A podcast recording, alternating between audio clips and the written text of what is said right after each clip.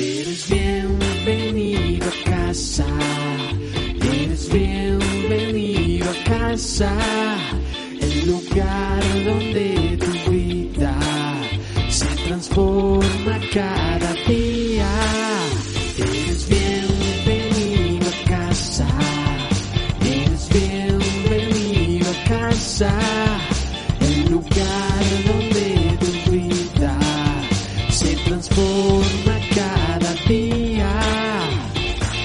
Eclesiastés capítulo 3, ¿ya lo tienen?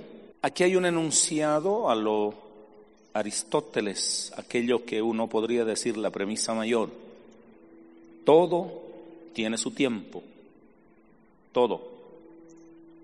Y todo lo que se quiere debajo del sol tiene su hora. Y comienza a desglosar desde su perspectiva este predicador. Me refiero al, al que escribe el documento. Tiempo de nacer y tiempo de morir. Tiempo de plantar y tiempo de arrancar lo plantado. Tiempo de matar y tiempo de curar. Tiempo de destruir y tiempo de edificar. Tiempo de llorar y tiempo de reír. Tiempo de endechar y tiempo de bailar, tiempo de esparcir piedras y tiempo de juntar piedras, tiempo de abrazar y tiempo de abstenerse de abrazar, tiempo de buscar y tiempo de perder, tiempo de guardar y tiempo de desechar, tiempo de romper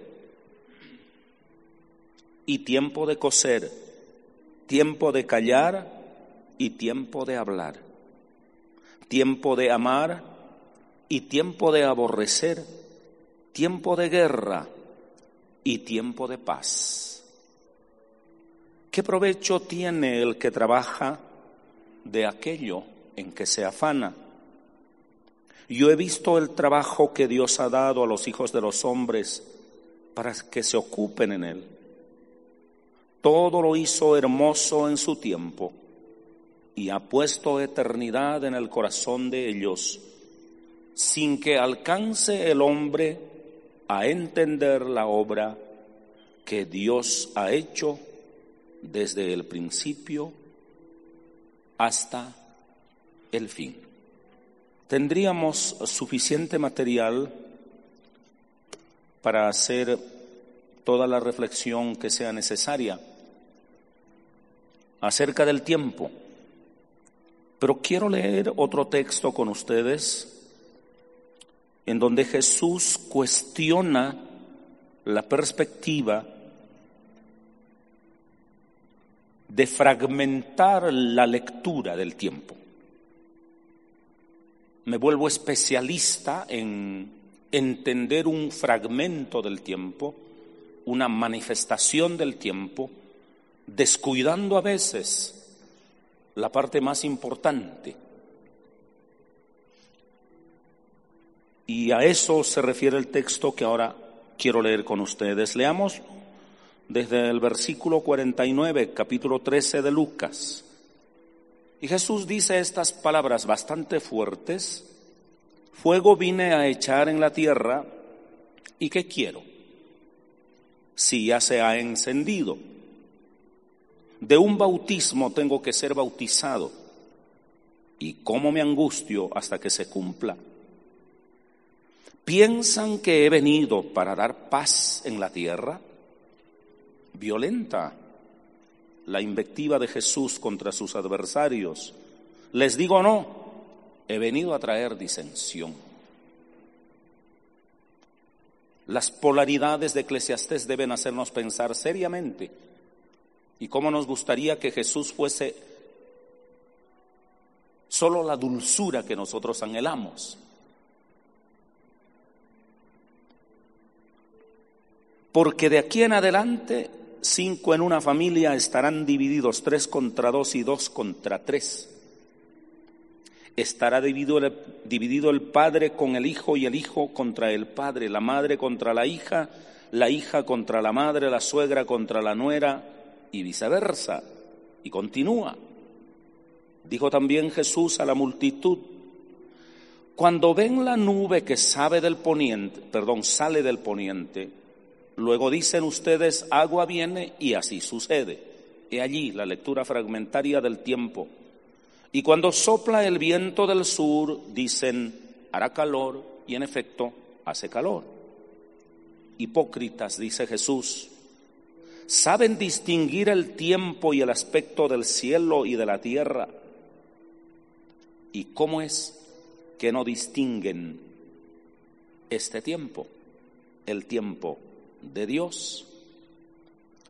¿Y por qué no juzgan por ustedes mismos lo que es justo? Y sigue diciendo, cuando vayan al magistrado con su adversario, procuren en el camino arreglarse con él, no sea que su adversario lo arrastre al juez y el juez le entregue al alguacil y el alguacil lo encierra en la cárcel.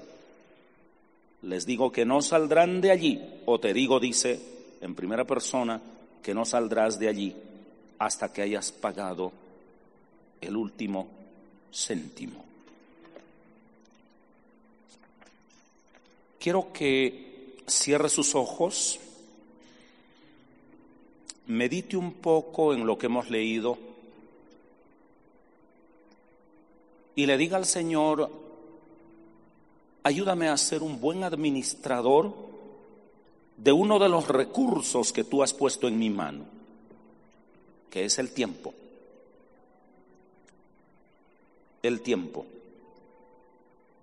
El tiempo. Eterno Padre, permita en esta noche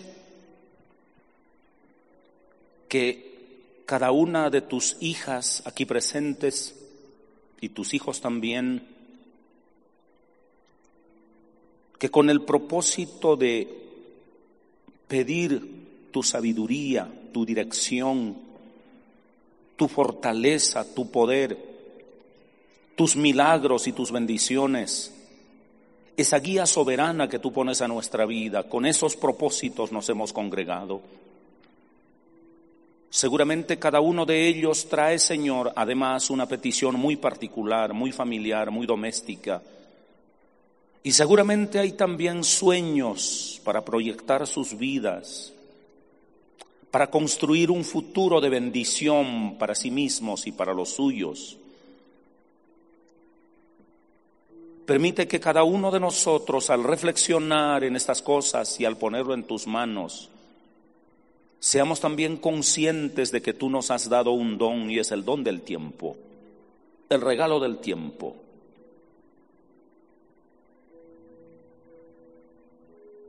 Algo muy inmediato, algo cotidiano, algo tan nuestro aparentemente, pero algo inasible, algo intangible que nadie puede retener, ni vender, ni comprar. un fluir misterioso constante. Permítanos con sabiduría administrarlo, no solo como individuos, sino como familia. Y no solo como familias, sino como iglesia. Y mucho más, si en nuestros corazones has puesto el llamado de servirte. Y mucho más si queremos transformar una sociedad muchísimo más si queremos construir la historia y queremos aportar como luces y como sal para modificarla.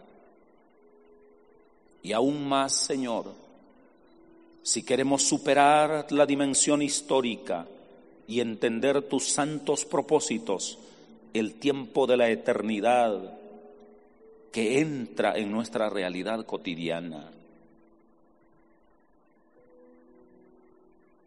Estamos, Señor, en un punto minúsculo de un don que nos excede, tanto para comprenderlo como para manejarlo. Por eso vierte en nosotros la sabiduría que nos hace falta. Pon en esta iglesia la luz de tu espíritu y permítenos a la luz de tu palabra enriquecer nuestra vida, tanto para comprenderla como para manejarla, en el nombre de Jesús. Amén.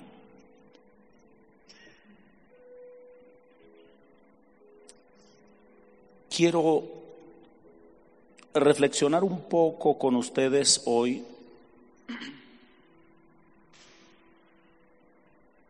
No sé si mi propuesta es ambiciosa, si quiero utilizar un lenguaje un tanto empresarial, diría, vamos a hablar de la gerencia del tiempo.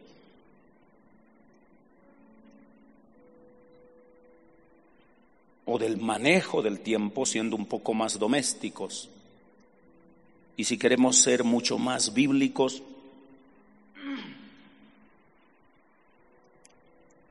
tendríamos que decir de cómo manejar el don del tiempo. Pero aquí está la pregunta, ¿qué es el tiempo? No me refiero a al diario, ¿no? A la prensa. ¿Qué es el tiempo?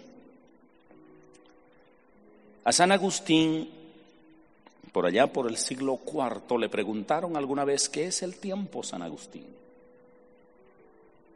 Y el tiempo dijo, es algo que es muy fácil de entender, dijo San Agustín. Es muy fácil de explicar. Hasta que me preguntan qué es el tiempo, entonces ya no sé qué responder. Y usted dirá, no está jugando con sutileza San Agustín cuando quiere reflexionar sobre el tiempo, no. No es una sutileza. Está hablando de eso que nosotros creemos controlar y manejar, pero no podemos manejarlo. Pongamos un ejemplo. ¿Cuántos tienen reloj ah, acá de... Mm, mm, ¿Sus relojes marcan el segundo o no? ¿Sí marca el segundo? Muy bien. Todos los que tengan un reloj, mírenlo por favor. Hablemos del tiempo, pasado, presente y futuro. ¿Cuántos podemos devolvernos a nuestro pasado? ¿Alguno puede hacerlo? No. ¿Cuántos podemos dar un salto hacia el futuro violentando el tiempo? ¿Podemos hacerlo? No podemos. Así que, ¿qué nos queda? El presente, el aquí y el ahora, como dice todo el mundo. Pero solo observe su reloj. El segundo que está marcando se detiene o pasa enseguida. Pasa. ¿Y lo que pasó es presente o es futuro? ¿O es pasado? Entonces, ¿puede usted detener el tiempo? No puede detener el tiempo. Además, es una ilusión cuando usted dice, el tiempo presente me pertenece. No hay tiempo presente, porque es un fluir continuo que usted no puede retenerlo. No hay forma de contener el tiempo. Entonces la pregunta más de fondo es, el tiempo se me está yendo. Ah, y como dice San Agustín y otros pensadores de fondo, o soy yo quien se está yendo del tiempo y tengo la vana ilusión de que el tiempo es el que se me va. ¿Cuándo soy consciente del tiempo? Se pregunta tanto este escritor del Eclesiastés como Jesús al censurar a su generación termina diciéndoles hipócritas que creen comprenderlo todo y manejar el tiempo. No entienden el tiempo que Dios les ha entregado a ustedes. No entienden. Creen manejarlo, pero no lo entienden.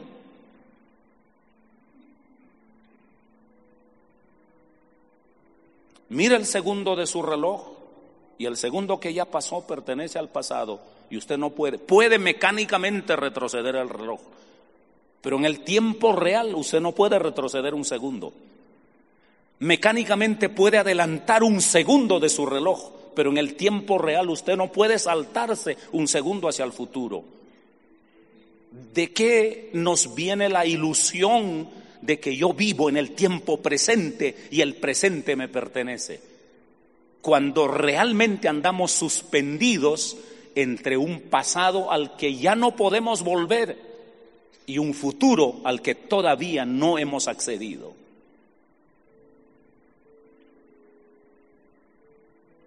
Y reitero, no es el tiempo el que se nos escapa. Nosotros nos estamos escapando del tiempo. Por eso el niño crece, se vuelve adolescente, se vuelve joven, se vuelve adulto, se vuelve anciano y está amenazado de muerte y de extinción. ¿Es el tiempo es el, el que se nos escapa? No, nosotros nos estamos escapando al tiempo y por eso nos asustamos. Por eso somos conscientes de que algo, algo que no podemos retener, se nos va escapando. Es una ilusión. Somos nosotros los que nos estamos resbalando continuamente de ese fluir llamado tiempo. Por eso San Agustín dirá, vivimos solo de nuestras memorias y de nuestras esperanzas. porque el pasado me trae o recuerdos que me duelen o recuerdos que me estimulan, porque el presente no puedo vivirlo, no puedo retenerlo, solo puedo vivir del pasado al que ya no puedo retornar, ya sea que me estimule para bien o para mal. Y solo puedo vivir esperando que el futuro, ojalá, me traiga buenas sorpresas. Somos como un péndulo que oscila entre ese pasado al que queremos volver constantemente y un futuro al que queremos acceder constantemente. Por eso, y Eclesiastés nos asombra cuando dice en sus polaridades, tiempo de nacer, tiempo de morir, tiempo de sembrar, tiempo de cosechar, tiempo de construir, tiempo de destruir. Una ciclicidad permanente, incontenible, se repite y se repite. Queremos que nuestras horas felices permanezcan allí. Quisiera siempre estar sonriendo como si yo no fuese humano, porque algún día voy a llorar. Cristiano o no, voy a llorar. Cristiano o no, voy a morir. Cristiano o no, me voy a enfermar. Cristiano o no, voy a tener problemas.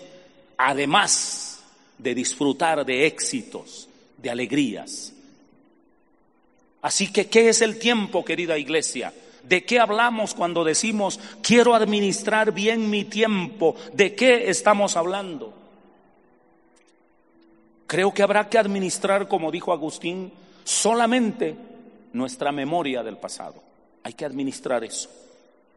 Recuperar lo bueno, fortalecer lo bueno, y seguir esperando lo bueno del futuro y corregir lo deficiente que traemos con la esperanza de que en el futuro seamos a lo menos menos deficientes de los que hasta aquí somos. Eso es lo que nos queda al final. Ahora, cuando ya uno habla de gerencia del tiempo, bueno, todos los que han estudiado administración del tiempo, perdón, administración de empresas y lideran empresas, ya saben, bueno, vamos a hacer un horario de cada día, a qué horas me levanto, a qué horas hago tal cosa, a qué horas hago tal cosa, regulo mi tiempo diario, regulo mi tiempo de la semana, trazo mi agenda semanal, trazo mi agenda mensual, trazo mi agenda anual. Ah, bueno, Creemos que somos dueños del tiempo. No, realmente no somos dueños del tiempo. Pero eso no nos exime, querida iglesia, eso no nos exime de no aprender a manejar lo que está a nuestro alcance. Cada uno de nosotros. Aquí hay múltiples capacidades, múltiples dones, múltiples edades, múltiples experiencias, buenas y malas. Solo desde allí tendremos que manejar, como dice San Agustín, gerenciar bien nuestro pasado y gerenciar bien nuestro futuro, porque el presente no existe de una manera real, no existe. Pues bien, querida iglesia, ¿para dónde vamos? ¿Para dónde va nuestra iglesia? Cuando ya hablamos de la Biblia y asentándonos un poco en lo que Jesús censura a los de su generación, les censura porque ellos se han vuelto especialistas leyendo cuándo llueve para sembrar, cuándo llega la primavera para que todas las plantas sembradas florezcan, cuándo llega el verano para que la planta madure y yo pueda cosechar y disfrutar de los frutos. En eso se habían vuelto expertos. Sabían cuándo soplaba el viento caliente, cuándo venía la nube que traería la lluvia. Sabían muy bien de lluvia temprana, de lluvia fuerte, de lluvia tardía. Sabían todas las estaciones del clima de Palestina y la manejaban de una manera perfecta y creían que con eso eran sabios, con eso tenían el control de la situación. Dios me dio la tierra prometida, conozco la ciclicidad de la tierra, me siento feliz cuando debo sembrar una higuera, un olivo, una uva, cuándo puedo sembrar la cebada, el trigo, el centeno, cuándo puedo cosechar. Todo eso lo sé.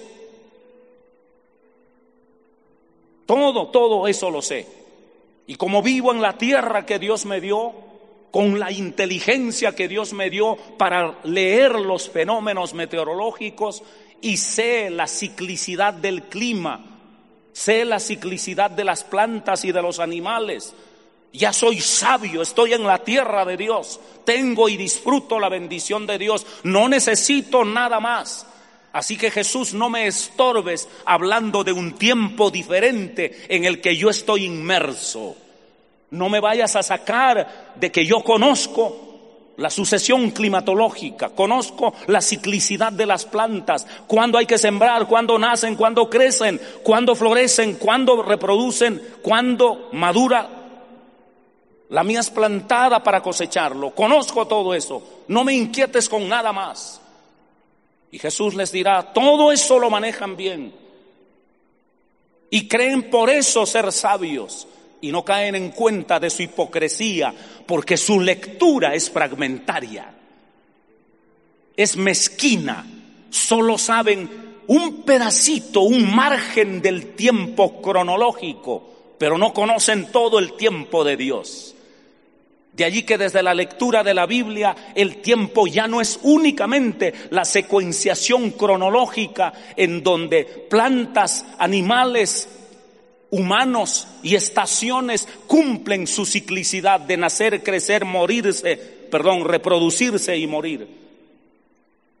Eso es un fragmento, pedazo del tiempo, dirá Jesús, o un pedazo de hmm, fragmentario del tiempo.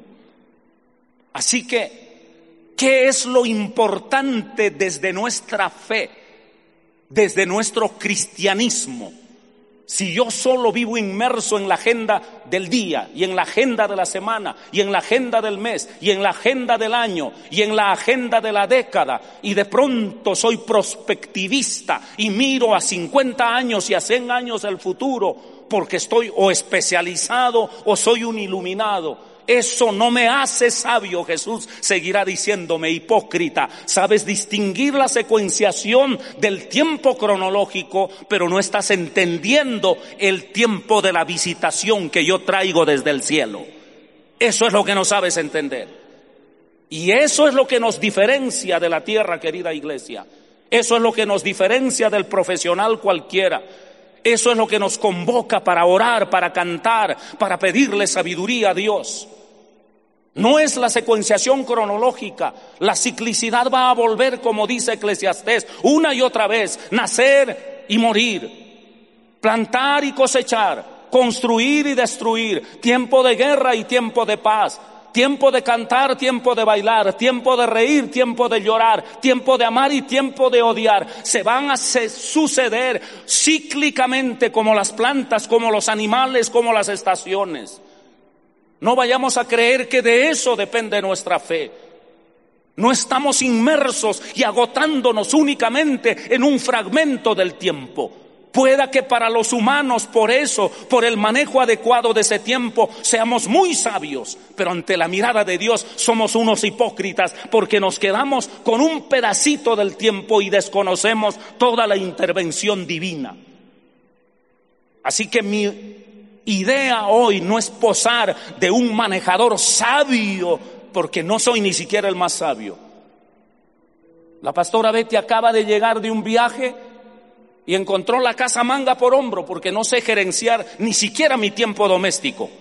Y mucho menos puedo darles aquí yo una receta perfecta de cómo usted puede gerenciar su tiempo y su casa. No hay tal cosa. Mi obligación como ministro de Dios es, además de bendecir esas áreas del manejo de nuestro tiempo, ya sea doméstico o profesional o empresarial y aún eclesial, porque tenemos también un calendario, tenemos una programación. Además de eso, mi visión profética, mi responsabilidad eterna como un profeta de Dios es hacerles entender aquello que Cristo dijo. Conoce el tiempo de tu visitación, el tiempo que Dios trae para ti, un tiempo especial, un toque divino, una visita del cielo, un roce de la eternidad en tu tiempo fugaz, porque aquí nunca podrás retener el tiempo presente, pero debes saber que yo he venido a visitarte para que tu tiempo fugaz e ilusorio de esta tierra un día se convierta en una realidad eterna, en donde habrá un eterno presente del que tú ya no tendrás que quejarte, ni se te escapará la eternidad, ni tú te escaparás del tiempo. Porque ahora juegas, no sé si el tiempo se te escapa a ti o tú te escapas del tiempo. Te estoy guiando a un escenario, a un camino, a la gloria y a la eternidad de mi Padre, a la vida eterna, al perdón. Te estoy guiando hacia allá, en donde tú no te escaparás de la eternidad, ni la eternidad se escapará de ti. A eso te estoy guiando. A eso te estoy llevando. Pero ahora en el tiempo, dirá, ahora en el tiempo, hay muchas cosas que hacer.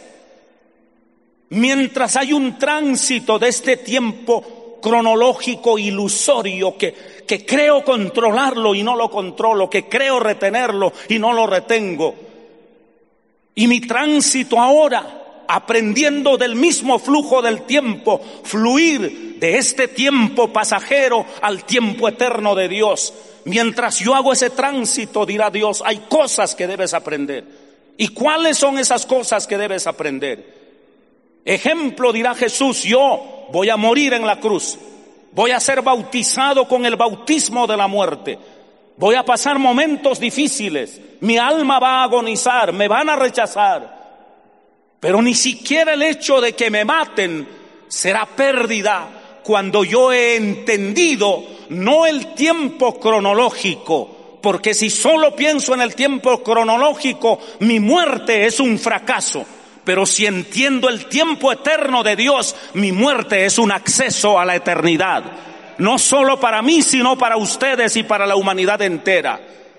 Entonces en el proceso debo entender que cualquier cosa que me pase, ya sea como víctima de la ciclicidad del tiempo según Eclesiastés, de nacer, de plantar, de cosechar, de sembrar, de amar, de odiar, de llorar, de reír, todas esas polaridades, no importa, en eso hay una pedagogía para el que ama a Dios para el que no es víctima únicamente del tiempo cronológico, sino ha dado un salto de fe porque ha entendido la visita del tiempo eterno de Dios. Entonces ya no es un fracasado. Cuando llora, sus lágrimas ya no son de fracaso. Pueda que sea de dolor y de angustia, pero nunca de fracaso. Pueda que haya un tiempo de guerra, Pueda que haya un tiempo de lágrimas, pueda que haya un tiempo de destrucción, pero si estás en el tiempo de Dios hay esperanza, porque Cristo se levantó de la muerte, de la tumba, de la, del bautismo tenebroso, Él se levantó y usted se va a levantar también. A eso se llama el tiempo oportuno de Dios, el tiempo kairos, en donde Dios está interviniendo. A eso se referirá la Biblia. Hoy es el día de salvación. Hoy, es el día para que te encuentres con Dios. Y eso ya no depende ni de Dios, perdón, sí, ya no depende ni de Dios ni de la cronología. Eso depende de que usted decida entrar en el tiempo de Dios.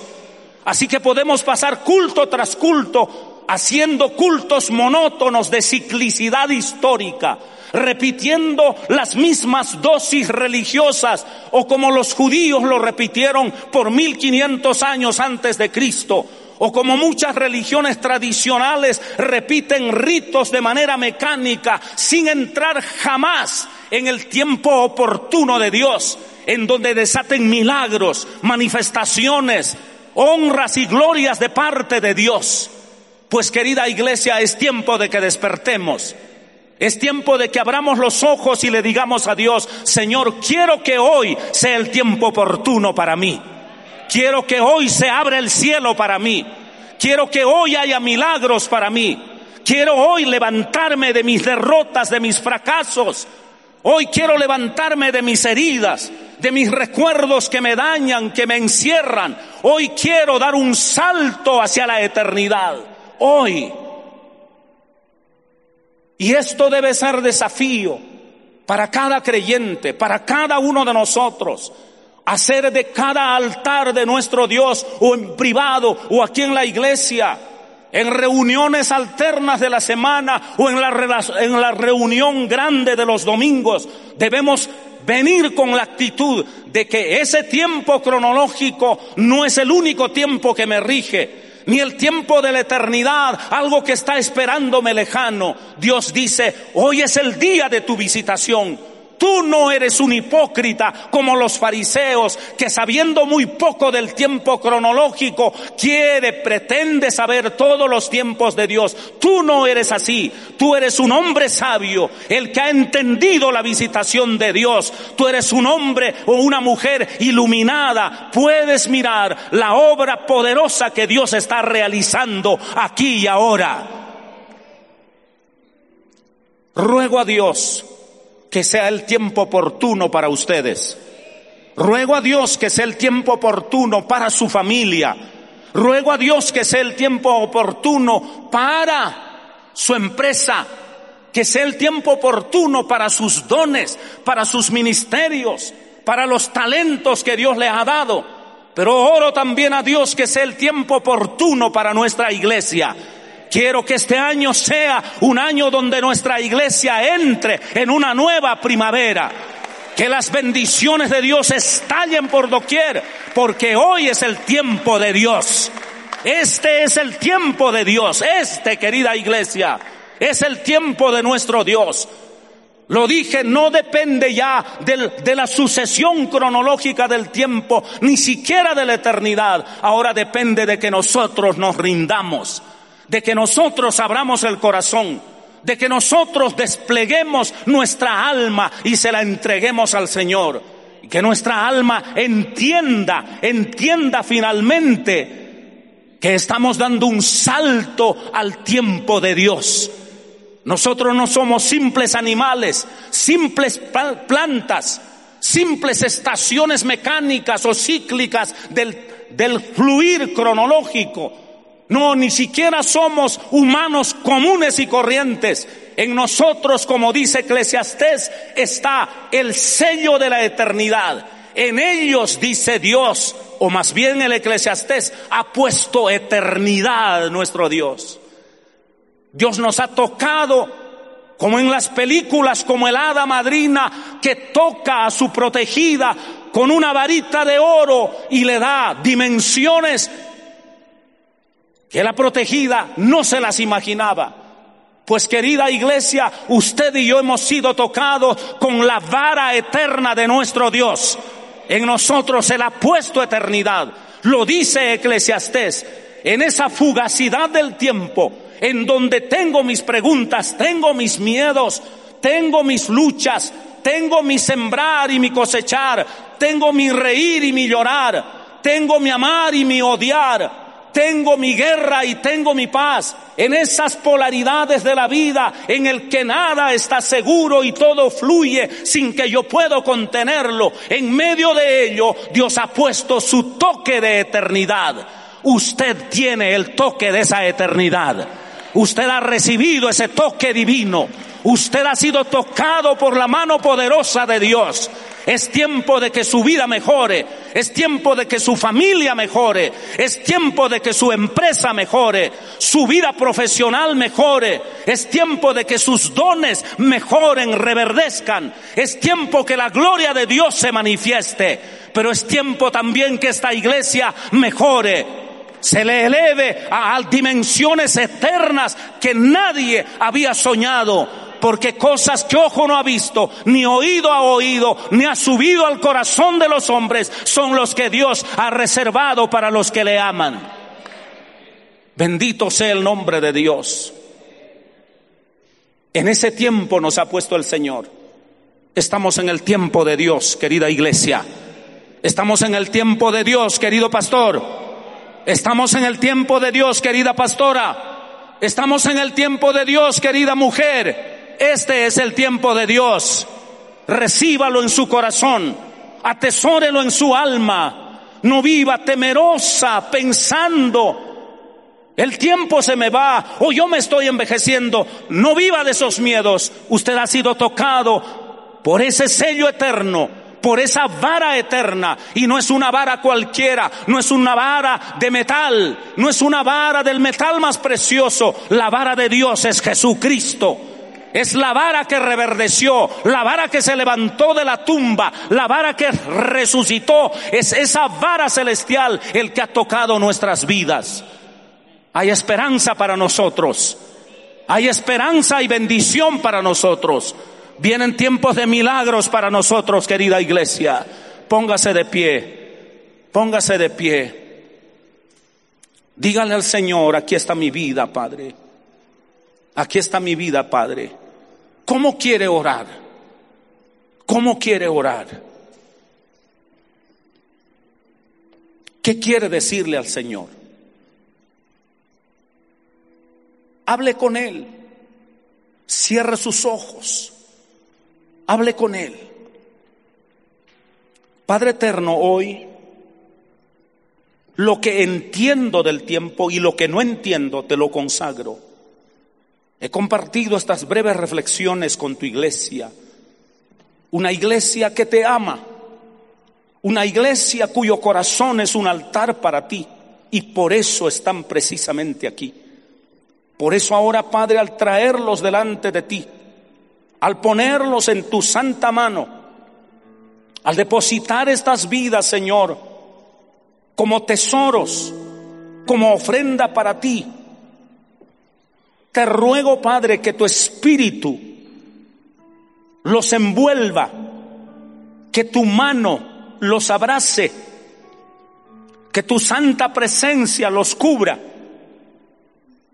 Y de ese tiempo que no podemos controlar y nos produce pánico y nos asusta, y cuanto más maduramos, más conscientes somos de la fugacidad del tiempo de ese tiempo que no sabemos controlar, de esos miedos, de esos fantasmas, de esos demonios. Radícanos en la mano poderosa de Jesucristo, en el tiempo de Dios que llegó a esta tierra y trajo sanidad, trajo perdón, trajo promesas, trajo la vida, trajo milagros, trajo maravillas, y hoy está presente aquí esa presencia gloriosa de nuestro Señor resucitado, del tiempo de Dios, de ese tiempo santo, de ese tiempo que se cumple, de ese tiempo que se renueva, de ese tiempo que se eterniza, no en tiempo fugaz. Nada de lo tuyo es fugaz, Padre. Nada de lo tuyo es efímero. Todo lo tuyo es eterno. Todo lo tuyo es glorioso todo lo tuyo es bendito y bendice a tu pueblo, bendice a tu iglesia, bendice a tus hijas, bendice a tus ministros, bendice a este pueblo santo. Amén y amén. A casa. Eres bienvenido a casa. El lugar donde tu vida se transforma cada